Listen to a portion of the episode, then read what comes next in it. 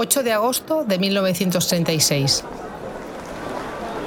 En España está a punto de suceder algo inédito. Estamos en medio de un comité obrero, más exactamente en las oficinas de la vanguardia. En minutos, por primera vez en la historia, una mujer se convertirá en la primera directora de un diario nacional. Se llama María Luz Morales. Accedo pero con una condición. Conozco perfectamente la técnica del periódico. Tendré cuidado de la marcha de la redacción. Pero si acepto es solo con carácter provisional. En cuanto a la parte política, tiene que llevarla a otro. Yo solo haré periodismo.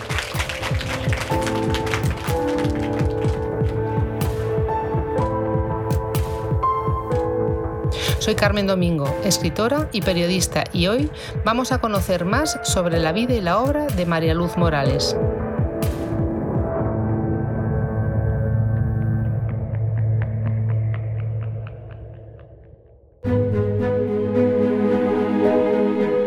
¿Qué sentirías si no pudieses firmar tu obra?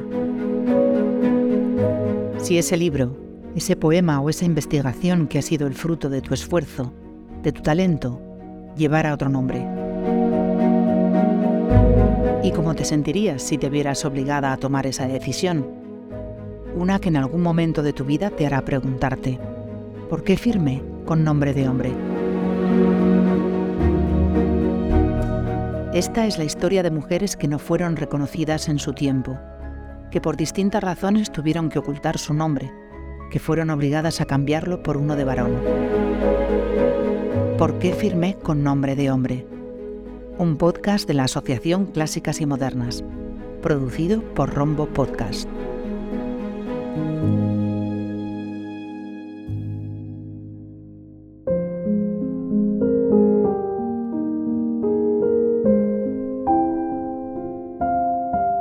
Una pionera de la prensa escrita, una profesional de la palabra, una emprendedora social y también una víctima de la represión franquista.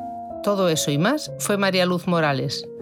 Hoy queremos conocer cada una de las facetas de su vida y para ello contamos con María Ángeles Cabré, escritora y crítica literaria. Actualmente está editando la obra de María Luz Morales.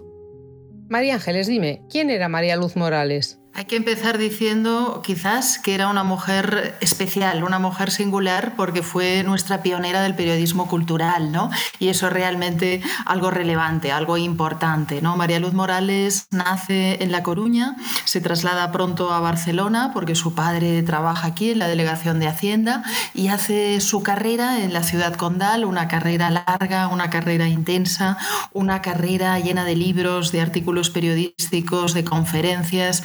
Fue, como digo, la periodista cultural más importante de nuestro siglo XX con diferencia. Con diferencia me refiero que si contamos a los hombres y a las mujeres, ella es eh, realmente más importante que todos ellos también, ¿no? Fue crítica de teatro, fue crítica de cine, fue crítica literaria, fue crítica de moda, fue una mujer que escribió sobre libros relevantes, que dio conferencias sobre asuntos relevantes, que siempre tuvo una gran presencia en la vida cultural de la ciudad y de Barcelona en general, y que también fue, entre comillas, activista feminista, tal como se entendía el feminismo entonces, que es distinto. ¿no? Dirigió, por ejemplo, la residencia de señoritas estudiantes y fue también vicepresidenta del Liceum Club, ¿no? una asociación dedicada a las mujeres donde se hacía cultura. Y esa es María Luz Morales. ¿Por qué utilizó el seudónimo Felipe Centeno para firmar sus textos? María Luz Morales empieza su andadura periodística en el año 1923 dirigiendo la revista El Hogar y la Moda, que se dedica a esos asuntos sobre todo.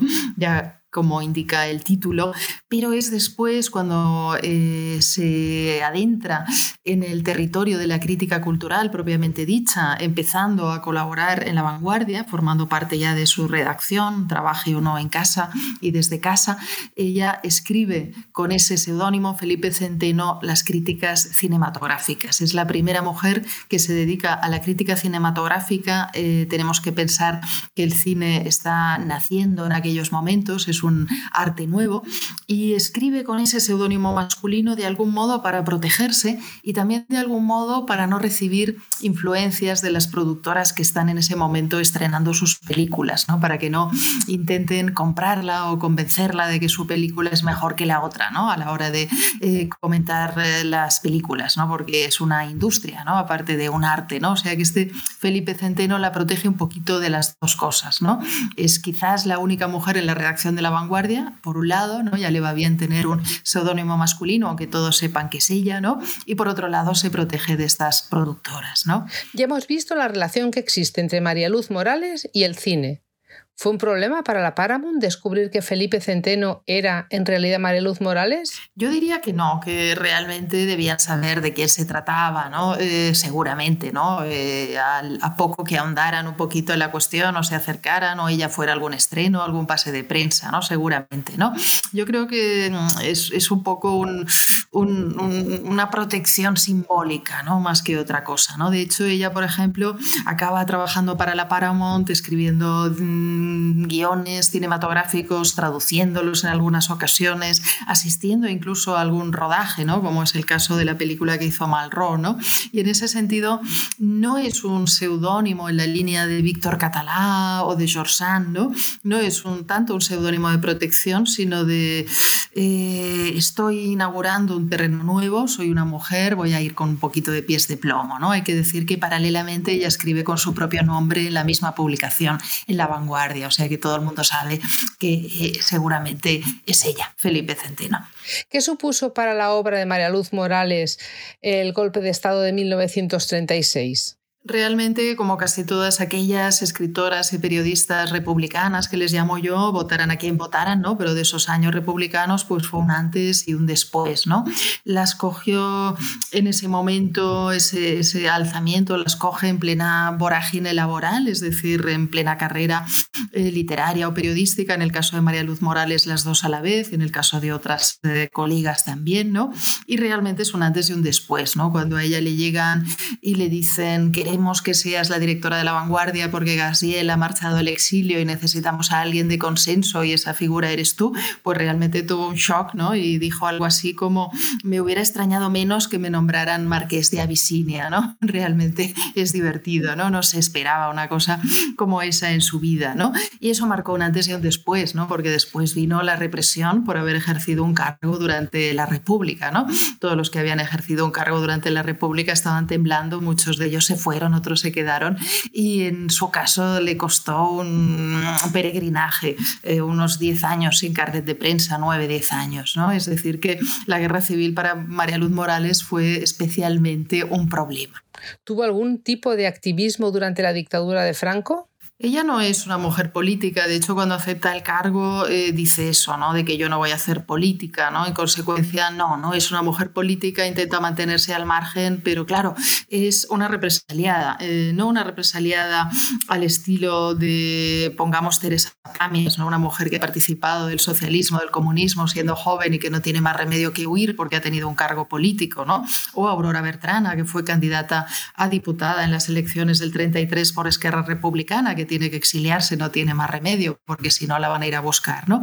En el caso de María Luz Morales, es una mujer a la que no hubieran ido a ir a buscar si no hubiera sido mm, directora de la vanguardia, eh, que lo fue tan solo unos meses y de una manera muy discreta, pero no dejaba de ser el periodo revolucionario aquí en Cataluña. ¿no?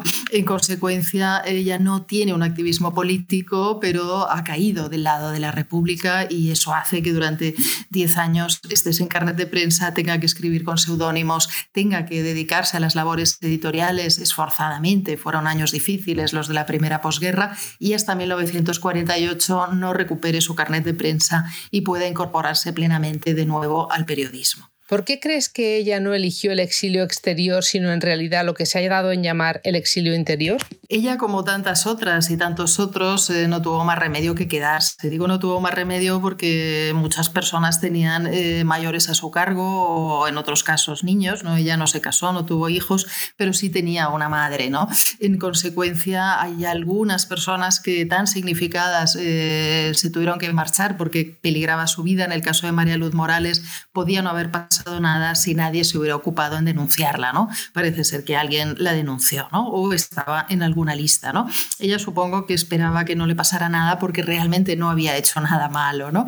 Más que firmar los, eh, los editoriales que le daban eh, ya escritos, ¿no? En esos meses en los que fue directora del diario, ¿no? Porque no, no era ella quien opinaba ni quien escribía los editoriales, eran editoriales que venían políticamente dictados, ¿no? En consecuencia, ella no hizo realmente nada para, para merecer ningún castigo y aún así se calcula que estuvo unos 40 días en una cárcel, ¿no?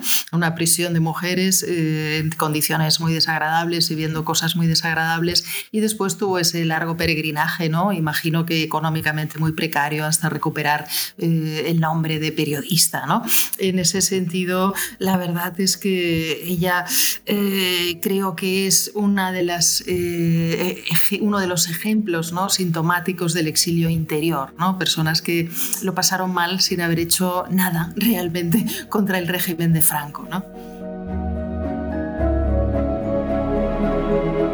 Agradecemos a María Ángeles Cabré, escritora y crítica literaria, su guía en el recorrido por la obra y la vida de María Luz Morales.